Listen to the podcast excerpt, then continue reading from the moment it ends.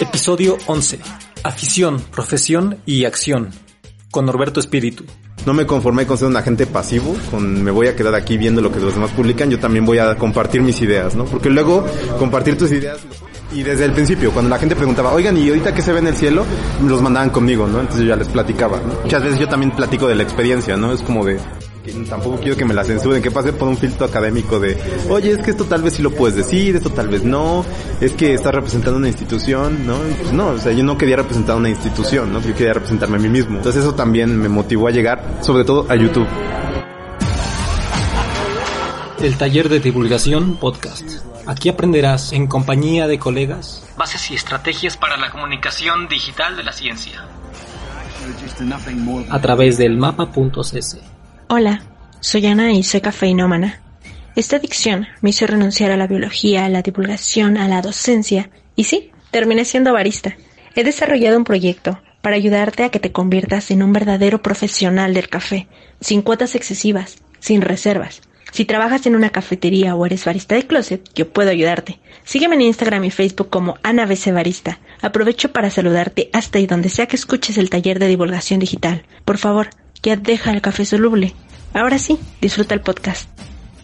Bienvenidos a un episodio más del Taller de Divulgación Podcast. Mi nombre es Ernesto Mata Plata, físico y divulgador de la ciencia y del caos. Puedes encontrarme en mi sitio web elmapa.cc. Te recuerdo que las entregas de cada episodio son azarosas, pero lo que sí es seguro es que las grabo con mucha emoción y muchas, muchas ganas de platicar contigo. El podcast también es una especie de terapia para las personas que nos comunicamos a través de este medio. He recibido varios mensajes de personas que inspiradas por este podcast decidieron dar el paso para escribirme y hacerme preguntas. Muchas, muchas gracias. Cada mensaje me lo tomo muy, muy en serio y los trato de responder de la mejor manera posible. Hay veces que me tardo un poco debido a mi mala administración del tiempo. Paréntesis, ya estoy tomando acciones para administrar mejor mi tiempo. En la bitácora les cuento un poco más. Cierro paréntesis.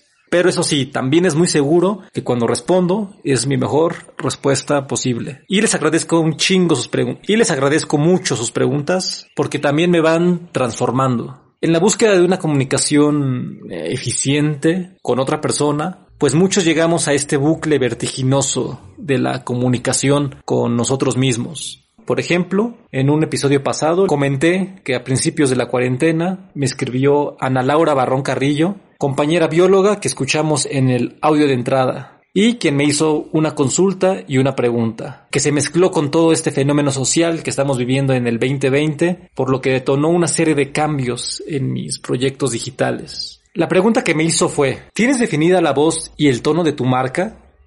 Al principio no entendí la pregunta, pero cuando me la explicó a través de ejemplos precisos, pude entender un poco más a qué se refería. Y la búsqueda de esta respuesta me inspiró para escribir guiones, para reflexionar sobre mis objetivos e ideas, y entre otras cosas me condujo a aprender a escribir en CSS para modificar la página de inicio en mi sitio web. Y como menciono mucho en el curso y explico por qué, la página de inicio es la página más importante de un sitio web y de cualquier proyecto digital, me atrevería a decir.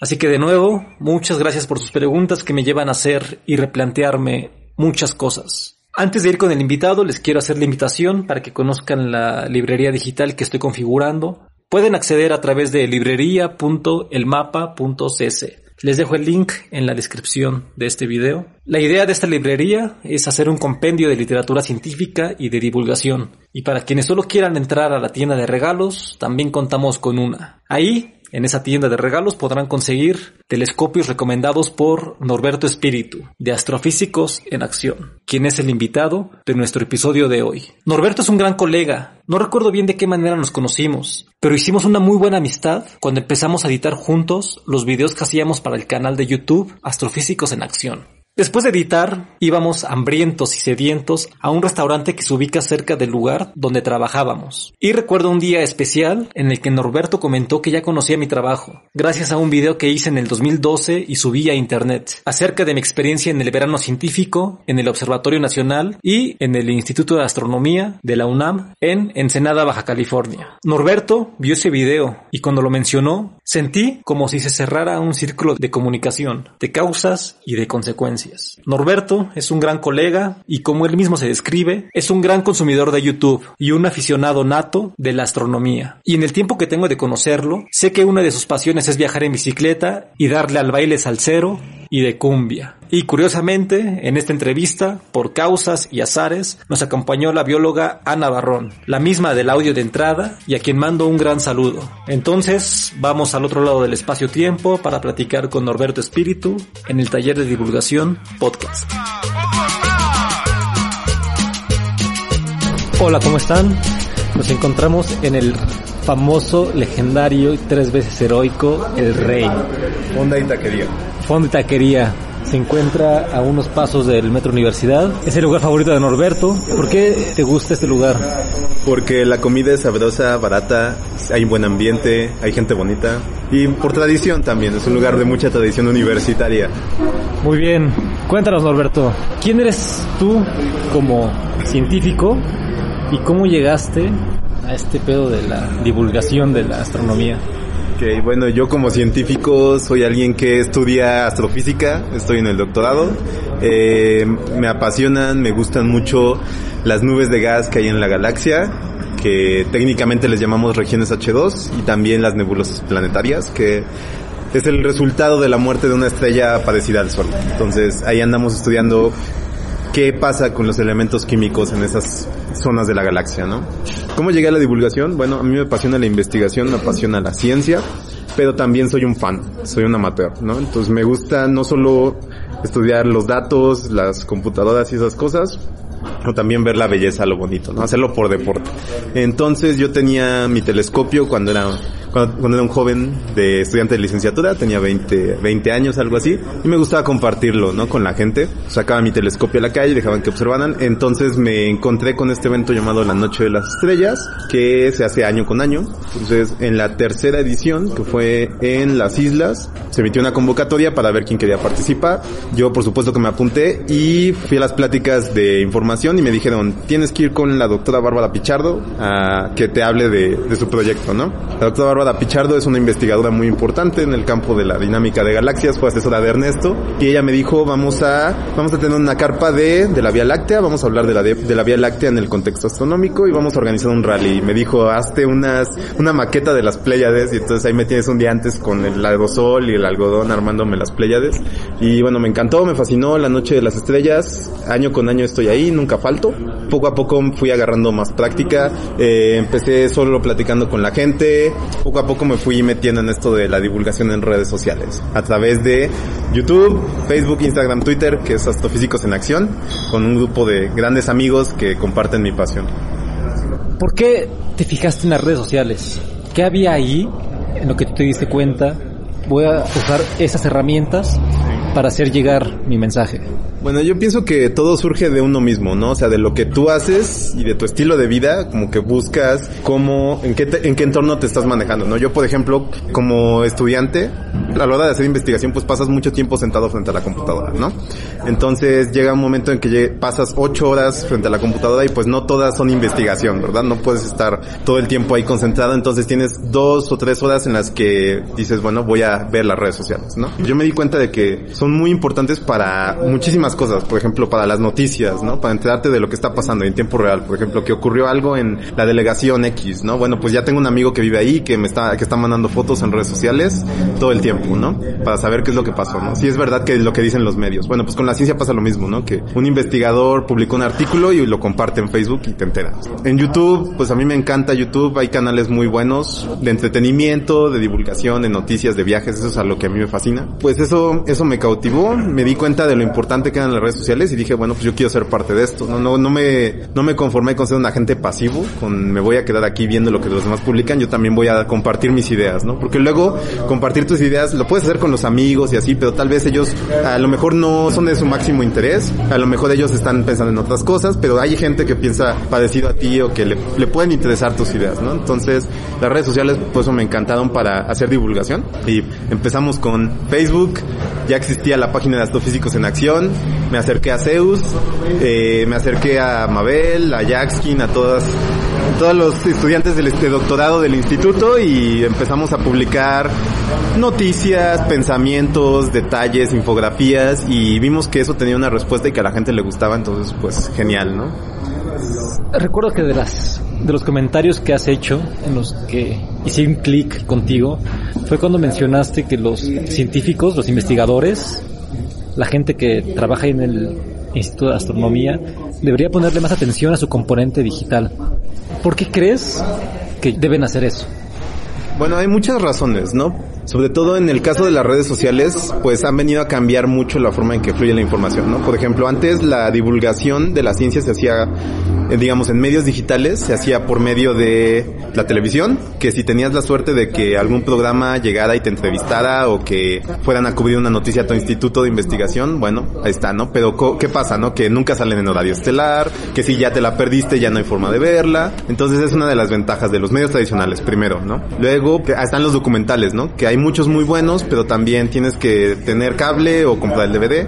Entonces, digamos que se está perdiendo ahí mucho del público, ¿no? De la divulgación, pues del público que está interesado en ciencia, ahí lo estás perdiendo. En cambio, las redes sociales, lo que tú publiques está disponible las 24 horas del día, los 7 días a la semana, ¿no? Y pues hay que reconocer que hay gente muy valiosa, tenemos gente muy valiosa en la UNAM, hay científicos muy valiosos de renombre internacional que tienen ideas muy interesantes, que tienen eh, comentarios, ideas que la gente debe escuchar, me parece, ¿no? Que tienen que llegar a las personas, que no se tienen que quedar callados, ¿no? Y ahí está el problema. Por ejemplo, yo tengo la suerte de vivir en la Ciudad de México, de estudiar en la UNAM, entonces puedo ir a platicar con ellos y que me de, lleguen sus ideas, ¿no? Pero ¿qué pasa si vivo en Reynosa o en un pueblito de Sonora, ¿no? Pues nunca me voy a enterar, ¿no? Siquiera de que existen esas personas. Entonces, con una conexión a Internet, en cambio, todo el mundo tiene acceso a esas grandes ideas. Y no hay que olvidar que los que sí tienen Internet y que sí comparten sus ideas, pues son los de la gente que le encanta eh, promover la pseudociencia, las fake news, ¿no? Entonces también, ¿no? Hay que enfrentarlos con ciencia de verdad. Por eso hay que tener una componente digital. Gracias. Acaba de llegar los alimentos. Norberto pidió un guarache, un sope. ¿Qué parece guarache? Que parece guarache. Laura pidió una, un pambazo de papa. Parece torta Y yo una gorrita de charrón.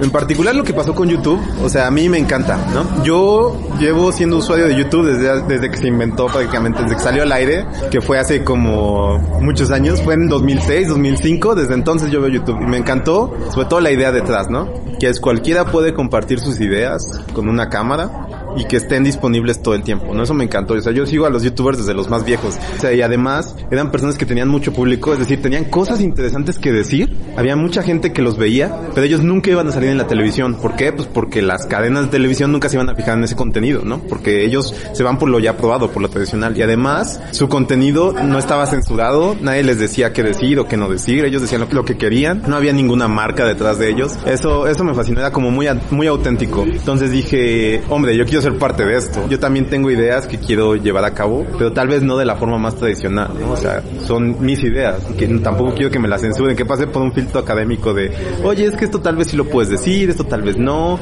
es que estás representando una institución, ¿no? Pues no, o sea, yo no quería representar una institución, ¿no? Yo quería representarme a mí mismo. Entonces eso también me motivó a llegar, sobre todo a YouTube. Ahora me gustaría que nos contaras cuando llegaste a Trofeos en Acción. ¿Cómo llegaste? ¿Cómo te diste cuenta que podías aportar? Y cuéntanos de tu trayectoria. Bueno, bueno, cuando llegué, pues lo que pasó fue que esta doctora Bárbara Pichardo ella siempre ha tenido una relación muy buena con los alumnos, es un es un gran ser humano, entonces lo, mucha gente confía en ella. Y a raíz de, eso yo conocí a los estudiantes del posgrado. Conocí a Zeus, a Jackskin, a Santiago, que eran estudiantes de doctorado, de maestría. Y poco a poco pues también fui aprendiendo de ellos, ¿no? Y bueno, ¿qué podía aportar yo? Pues eh, la parte de aficionado, eso pasa, ¿no? Luego los estudiantes de astronomía tienen una formación muy académica, muy física, ¿no? Pero pues muchos de ellos de, no tienen, digamos, la experiencia de campo, de tener un telescopio, encontrar los objetos en el cielo. Eso fue lo primero que me di cuenta que yo podía aportar. Yo ubico las constelaciones muy bien, constelación, ubico los planetas y desde el principio, cuando la gente preguntaba, oigan, ¿y ahorita qué se ve en el cielo? Los mandaban conmigo, ¿no? Entonces yo ya les platicaba, ¿no? Muchas veces yo también platico de la experiencia, ¿no? Es como de, ah, una vez yo estaba en mi casa observando Júpiter y vi la, un eclipse, ¿no? Vi un tránsito de una luna de Júpiter, por ejemplo, ¿no? Pero eso fue lo primero y poco a poco pues yo también me fui formando como físico y como astrónomo y entonces ya fui dándole más, ya fui dándole una formación más estructurada, ¿no? Más matemática a mi conocimiento. Ahora puedo hablar de la parte de aficionado y de la parte de, investigador, si quieres verlo así. Sí, pues eso. Astrofísicos, ¿cómo fue que llegaste? Ok, pues a raíz de que conocí a, Zeus, a Yaskin, ellos ya tenían la carpa de astrofísicos en acción y pues me invitaron, ¿no? O sea, ya nos habíamos conocido en la Noche de las Estrellas, pues me invitaron, al principio hacía tareas menos de dar pláticas y así, ayudaba a organizar, ayudaba a platicar con la gente, a explicar las imágenes astronómicas y entonces poco a poco fue agarrando más momento, ¿no? Este proyecto, porque al principio solo éramos, era la carpa de astrofísicos en acción en la Noche de las Estrellas, ¿no? Pero eh, también existía esta contraparte de redes sociales, ¿no? Teníamos el grupo de, de Facebook, la página de Facebook, y entonces cuando me hicieron administrador de la página de Facebook, fue cuando ya dije, ahora vamos a compartir estas ideas en redes sociales. Entonces empecé a compartir efemérides, eh, noticias astronómicas y cosas de ese estilo. Y ya poco a poco, a través de las redes sociales, fue que la cosa empezó a agarrar más, más formalidad, ¿no? Y luego fuimos incorporando a los demás chicos del posgrado, y ahorita pues somos una comunidad muy grande, ¿no? Los astrofísicos en acción. Ah, perdón, una cosa muy importante también. Ah, gracias. Eso, eso quiero destacarlo, ¿no? O sea, también para los estudiantes que lo escuchan, ¿no? Que es muy importante que se rodeen de, de gente bonita, de gente buena, gente que los impulse, porque, por ejemplo, yo había visto el trabajo que lleva a hacer una carpa de, de divulgación de la astronomía, ¿no? O sea, Bárbara y compañía se llevaban una buena labor, o sea, les, les quitaba el sueño, les quitaba mucho tiempo, y un día llegó, un día me propusieron que yo llevara la carpa de astrofísicos en acción, y yo no quería, ¿no? O sea, porque sabía que era mucho trabajo. Entonces, inicialmente lo rechacé, ¿no? Pero entonces llegó mi amiga Mabel a tocar a mi puerta y me dijo, vamos, toda, vamos a hacer la carpa, tú y yo, ella toda emocionada, ¿no? O sea, ella, que bueno, pues va, si me lo pide una amiga, pues vamos a hacerlo, ¿no? Y ya poco a poco nos fuimos, fuimos incorporando a los demás y entonces eso me ayudó. Entonces, si no fuera por ella en ese momento, tal vez esto no habría arrancado. Pues es importante, ¿no? Porque luego tus amigos creen más en ti que, que tú mismo, ¿no? Ese es un buen consejo. Y sí, al final ella terminó toda estresada y así, bueno, salió chido. ¿Cómo fue la incursión de Astrofísicos en Acción a YouTube? ¿En qué momento decidieron empezar un proyecto como canal? Bueno, pues como te decía, yo veía mucho YouTube, yo soy un gran consumidor de YouTube, entonces dije, yo también quiero hacer esto. Y al principio no lo pensé, eso sí fue de vamos a aventarnos, ¿no? Tenía una webcam, tenía ideas y tenía amigos, entonces justo lo que, lo primero que hicimos fue con la webcam de mi computadora, dijimos, vamos a hacer un en vivo primero, antes de hacer videos, dijimos, vamos a hacer transmisiones en vivo. Entonces, por supuesto que fui con mis mejores amigos de, de Astrofísicos en Acción, que eran Mabel y Zeus, y empezamos a transmitir, ¿no? Porque ya teníamos un público, hay que decirlo, ya teníamos un público más o menos grande en Facebook, ya teníamos como 15 mil likes. Entonces dijimos, bueno, estos que ya nos han leído, ahora que nos vean y que entonces empezamos a hacer transmisiones en vivo, y sí tuvieron su, sí tuvieron su cierto éxito, ¿no? Pero eso también es importante, ¿no? El, si que tengas mucho público en un lugar no quiere decir que te van a seguir a otro lugar, ¿no? O sea, si teníamos 15 mil likes en Facebook, eh, en las transmisiones nos seguían 20 personas, ¿no? Eh, entonces, eh, también hacer transmisiones en vivo es complicado porque tienes que estar respondiendo preguntas ahí en el momento. Entonces dijimos, vamos a hacer videos más producidos. Entonces, ahora sí, me fui, escribí un guion, eh, le hablé a Mabel, ella dijo, sí, yo lo presento con gusto y con mi webcam lo grabamos en mi oficina. Y de hecho el primer video lo pueden ir a checar, se llama ¿Qué es un quasar? Porque alguien nos había hecho una pregunta en Facebook de qué es un quasar. Entonces la respondimos a través de un video. Y bueno, ese video está ahí, pueden ir a verlo. Se darán cuenta de que la calidad tal vez no es la mejor, la calidad audiovisual. Eh, no sabíamos bien cómo manejarnos frente a la cámara, pero el guion, estoy contento con la forma en que quedó el guion. Entonces, en ese sentido fue, un éxito. Yo quedé contento con el video, la verdad. Así te das cuenta de que estás haciendo las cosas bien, ¿no? Regresas a ver tus primeros trabajos, tus primeros videos, y dices, wow, qué padre quedó, pero no puedo creer que era tan malo. Entonces hemos crecido mucho a partir de eso. Y luego, bueno, luego llegó Ernesto y ya, ¿no? De ahí todo creció mucho más, ¿no? Ernesto tiene su estudio, tiene su pantalla verde, sus cámaras, tiene mucha experiencia y entonces sí empezamos a hacer videos ya con una calidad audiovisual mucho mejor. Eh, yo también empecé a mejorar los guiones, la forma en que nos desempeñábamos. También Mabel se empezó a desempeñar mejor frente a la cámara. También ya teníamos el teleprompter, que es una gran ayuda. Y luego, bueno, se incorporó Patricia, Trish, y empezó a, agarrar el interés de muchas personas que nos rodeaban y entonces eso también hizo que creciera más, ¿no? ¿Qué tips le darías como a los estudiantes que tienen el rigor científico y que les hace falta esa parte de aficionado para escribir, para que tu mensaje llegue a otro tipo de comunidades más allá del científico universitario? Entonces, ¿qué tips son los que tú recomiendas como básicos para empezar a escribir guiones para videos? Sí, bueno, como una máxima que yo tengo, que nosotros tenemos en nuestros físicos en acción, y justo también una de las razones por que surgió es el rigor científico. El rigor científico tiene que estar en el fondo bien cimentado, eh, es lo más importante, ¿no? O sea, yo creo que algo que queríamos nosotros como grupo, que tú, Ernesto, Patti, Seos, Mabel, es que nos dimos cuenta de que había notas periodísticas, científicas, que no manejaban cierto rigor o que luego a la hora de hacer analogía se pierde ese rigor. Entonces nosotros queríamos que eso no nos pasara, ¿no? Que el rigor estuviera ahí. Bueno, otra cosa es que no sé si lo habrán notado, pero YouTube tiene como cierto humor ahí, como que los canales de entretenimiento y de comedia tienen cierto humor que comparten. Entonces yo quería meter un poco de ese humor que a mí me gusta en dentro también, ¿no? De los guiones científicos y por eso intento meter chistes, ¿no? O sea, que son parte de mi personalidad, ¿no? Pues aquí no hay una fórmula secreta, ¿no? Ni rígida. Lo que les puedo decir, o sea, el consejo que en verdad les puedo dar es que hagan guiones, todos, todo el tiempo, lo más que puedan, porque eso es algo que a mí me ha servido, o sea, mis primeros guiones tal vez no eran tan entretenidos, pero me sirvieron, ¿no? O sea, a partir de eso yo estoy viendo en qué puedo mejorar, qué puedo sacar. O sea, en vez de estar un mes dándole vueltas a un guion, sácalo ya, como salga. Te alejas un poquito, regresas y lo vuelves a leer, y entonces ya dices, ah, ok, ahora que ya está plasmado, veo qué salió mal, qué puedo mejorar, qué puedo corregir, ¿no?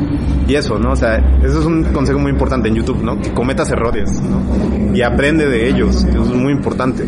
O sea, YouTube tiene la fortuna de que no es un no estás haciendo un documental, ¿no? Para National Geographic. Estás haciendo un video de 10 minutos. Entonces puedes equivocarte, no pasa nada. Puedes hacerlo que no sea una gran obra de arte. A la siguiente semana vas a sacar otro video, ¿no? Y ya va a ser mejor. Y es ir mejorando poco a poco. Y eso es lo más importante. Si me hubiera pensado en un video, digamos el del Quasar, si me lo hubiera pensado un mes, dos meses y con una gran edición y así, a lo mejor quedaba mejor, pero no todo el mundo lo iba a ver. Entonces salió, salió decente y los demás traté de mejorar y creo que se nota, ¿no? Es ver los, ver los videos como escalones, ¿no? Para que llegues hasta un punto en el que ya quede un producto mejor, ¿no? Pero primero pues hay que, hay que cometer errores, ¿no? Y hay que arriesgarse, ¿no? O sea, los primeros buñuelos nunca salen bien. Bueno, esto ya es muy personal. Quiero decirles que le den cierta oportunidad a la pereza. o sea, hay mucha gente que yo he visto que se satura de trabajo. O sea, gente que tiene muy marcado lo que va a hacer de lunes a domingo. Que los domingos los ves ir a clase, los ves ir a trabajar acá y acá. No, hombre, dense una pausa, ¿no? Mis mejores ideas de guiones han surgido cuando estoy tirado en mi cama viendo el techo. Claro que hay que escribirla y trabajarla. O sea, date tiempo para hablar, para ir a tomarte unas cervezas con los amigos, porque ahí es cuando surgen buenas ideas, ¿no? Hay ideas de videos, por ejemplo, el de la oposición de Marte, el de Cassini surgieron cuando me fui a, cuando dije hoy no voy a hacer tarea, me voy a ir con mis amigos y surgieron ideas muy interesantes, ¿no? No se saturen de trabajo, llévensela leve, estar tirado en tu cama viendo al techo también es provechoso, salen buenas ideas. Si todo el tiempo estás a mil por hora, eso nunca se te va a ocurrir. Entonces, denle su oportunidad al, al ocio y a la pereza. Muy, muy buen consejo. Por último, de toda esta información, esas métricas que te permite medir las redes sociales, que tienen que ver con tu interacción con el público, ¿cuál te gusta a ti usar para saber voy bien, voy mal, voy a mejorar? Sí, bueno, nada más para elaborar este punto, YouTube tiene una sección de analytics donde puedes ver un montón de cosas sobre la gente que ve tus videos, ¿no? No solo ves las vistas ni los comentarios, también puedes ver, por ejemplo, cuánto tiempo ve la gente en promedio tus videos, ¿no? O sea, si tienes un video de 10 minutos, a lo mejor la gente en promedio solo lo vio 3 o 4 minutos, ¿no? Entonces eso es muy importante. Esa es una de las métricas que uso, uso que se llama retención de la audiencia. Porque, por ejemplo, puede que alguien se haya metido a ver tu video 30 segundos y eso cuenta como una visualización, pero pues no vio nada prácticamente, ¿no? También, eh, otra que utilizo mucho, la distribución geográfica, ver quién te está viendo desde dónde, ¿no? Por ejemplo, mucha gente nos ve desde España y también desde Colombia y también evitamos ciertos regionalismos, ciertos mexicanismos que son difíciles de entender para otros, ¿no? O sea, usar slang mexicano luego no, no siempre es este, lo mejor, ¿no? Porque hay gente que te ve de fuera. Y otra pues es la de la distribución por género, que nos ven más hombres que mujeres, estamos intentando resolver ese problema. Y pues así, ¿no? También puedes ver, por ejemplo, cuando, cómo te ve la gente en distribuciones de edad. Pues, por ejemplo, a nosotros nos ve más, más adultos, ¿no? Gente entre los 18 y los 35 años. Entonces, también a partir de eso puedes adecuar tu contenido. Por ejemplo, si me ven adultos, pues no voy a hacer contenido para niños. En todo caso, si quisiera hacer contenido para niños, más bien lo haría para los adultos que ya tienen hijos, o sea, pero a través de ellos, no, no directamente para niños, ¿no? Porque eso no tendría tanto éxito, me costaría mucho trabajo llevarlo, o sea, que, en verdad llegue a los niños, entonces mejor eh, implementar otras estrategias, ¿no? O sea, hay mucho que se puede hacer ahí, ¿no? O sea, ahí se te van ocurriendo un montón de cosas. ¿Cómo le hacen para mejorar en el sentido académico como divulgadores?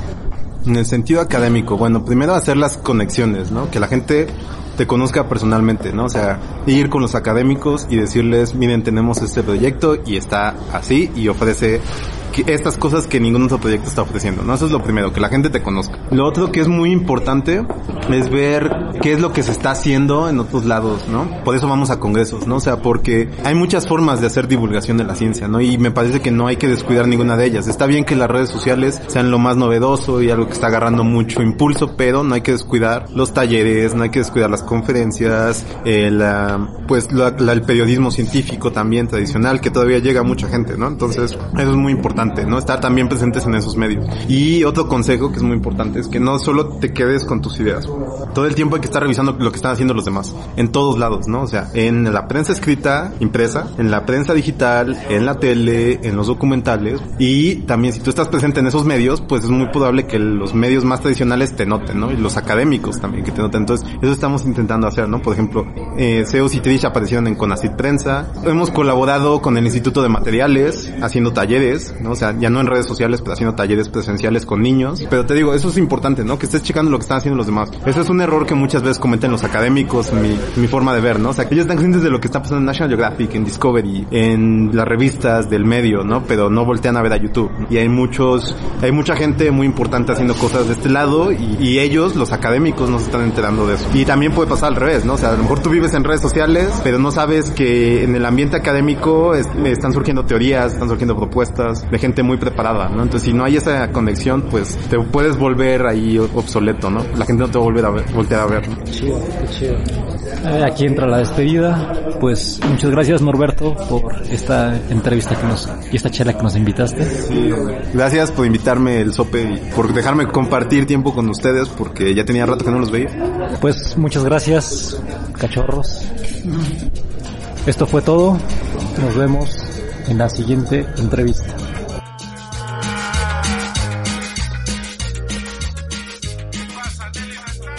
Antes de irnos, les quiero adelantar una gran noticia. El siguiente semestre volvemos a impartir el taller de divulgación en la Facultad de Ciencias de la UNAM. Esto no estaba en mis planes para este año, pero me motivó la crisis y la forma en cómo nos adelantamos varios años a la educación en línea. Muchos cambios nos agarraron por sorpresa, pero el curso presencial, desde sus orígenes, cuenta con una plataforma que nos permite medir, evaluar, reestructurar y experimentar la comunicación a distancia entre docente y estudiante. Pronto les avisaré y les daré más detalles de esta nueva etapa del curso en línea y de las clases presenciales en la Universidad Nacional Autónoma de México. Estén al pendiente del curso en el sitio web divulgación.digital. Les dejo también el link en la descripción. Me despido, no se pierdan el próximo episodio. Ya lo tengo en la mente desde hace varios meses y lo que detonó la acción fue el mensaje que me llegó de un colega divulgador.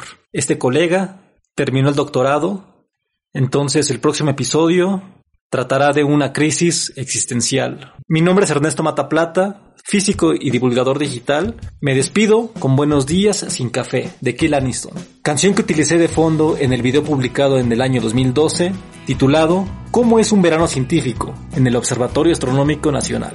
Nos vemos en el futuro o tal vez en el pasado. Adiós.